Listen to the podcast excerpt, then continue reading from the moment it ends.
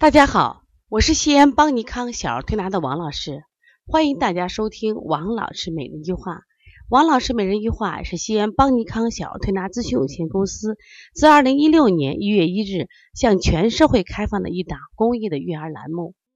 开设这档栏目的目的是想将我们每天做小儿推拿临床时的所感、所悟、所想，能及时的分享给广大的育儿妈妈以及小儿推拿的同行们。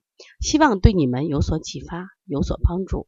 今天我想分享的主题是：头孢可以随便吃吗？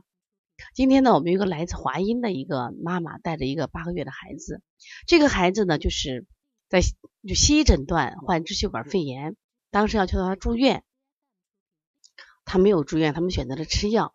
那么呃，到今天为止，雾化一天做两次，已经做了八天了。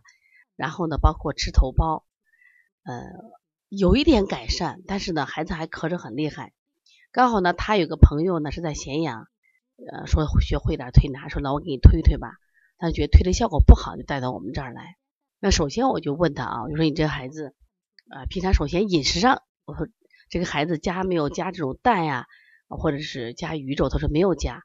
我说如果不是饮食的问题，那我们就看当时医生给你诊断，说有没有化验单给我看看。他没有化验单。我说没有化验单。为什么医生叫你判断去住院？他说医生让他拍了个片儿，有肺纹理增粗。当时呢，他们不愿意住院，那医生就开药。开药的时候，当时就开刚才讲的这个头孢药，还有这个这雾化。那我就问我说：“你没有做血常规的化验，就可以用头孢吗？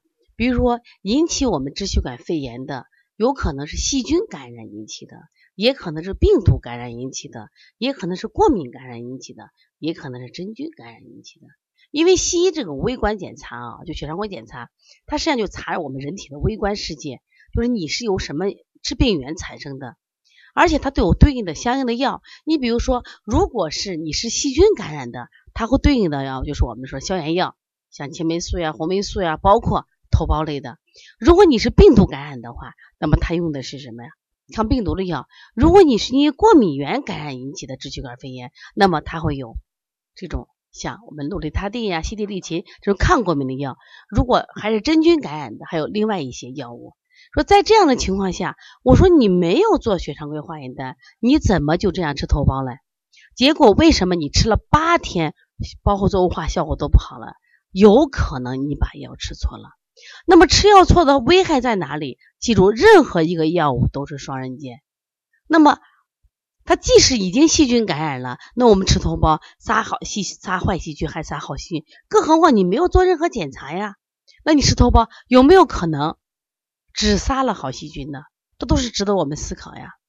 所以现在我们的家长啊，一见孩子咳嗽啊、发烧都慌张，就动不动就买来头孢就给孩子吃，我觉着不对嘛。一定记住啊，那么头孢药它一定要用对地方，用对地方那它是好药，用错地方它就是毒药。如果你不学习，你这样给孩子乱用药，对孩子只能是杀害。所以现在我们抗生素的滥用在国际上都引起了重视。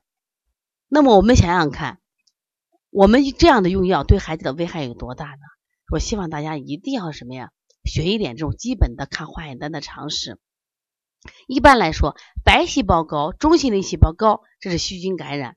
那高的值比较高的情况下，我们再考虑用这抗这个头孢类的药。如果是淋巴细胞高，那我们是病毒感染，我们选择一些抗病毒的药物就可以了。那更何况有的孩子是吃了鸡蛋呀，或吃了鱼虾过敏引起的支气管炎，那我们用一些抗过敏的药。你这点常识都没有，怎么能说称是一个称职的家长呢？那还有，如果从中医角度来判断，那我们就要判断它的寒热虚实，它是是是寒症还是热症？是流清涕还是什么呀？流黄涕？手心热还是手心凉？大便干净还大便溏软？烦躁不烦躁？是不是来判断？终于判断准确了，你不管用中医的方法、西医的方法，效果都很好。八天了，我说你再拖下去是慢性病了。我说你要么让我来推拿，按你今天的孩子情况，那我就让你全部停，因为你没做过化验呀。要么你就到医院去做个化验，让我们来确诊一下到底是什么感染引起的疾病。你实在要用药，那你最起码吃要吃对药，不要吃错药。所以说这样的问题在我们的育儿中经常存在，就因为我们不懂，结果让我们的孩子受伤害，这是一种罪过。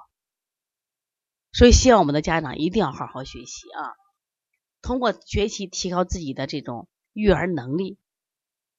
如果有问题可以咨询我，我的微信是幺五七七幺九幺六四四七。另外呢，我们在四月份和六月份将在成都和长沙举行全国舌诊的巡讲。为什么要做这事呢？因为现在很多妈妈都爱中医，包括我们很多同行，但她觉得自己的辩证水平呢啊提高慢。那么舌诊是提高辩证水平的最快方法。所以说，你可以如果成都和长沙的朋友可以和我们的帮小编联系。另外，我们在五月八号也有一场啊系统的舌诊课程，想报名的话也和帮小编联系，他的微信是幺八零九二五四八八九零。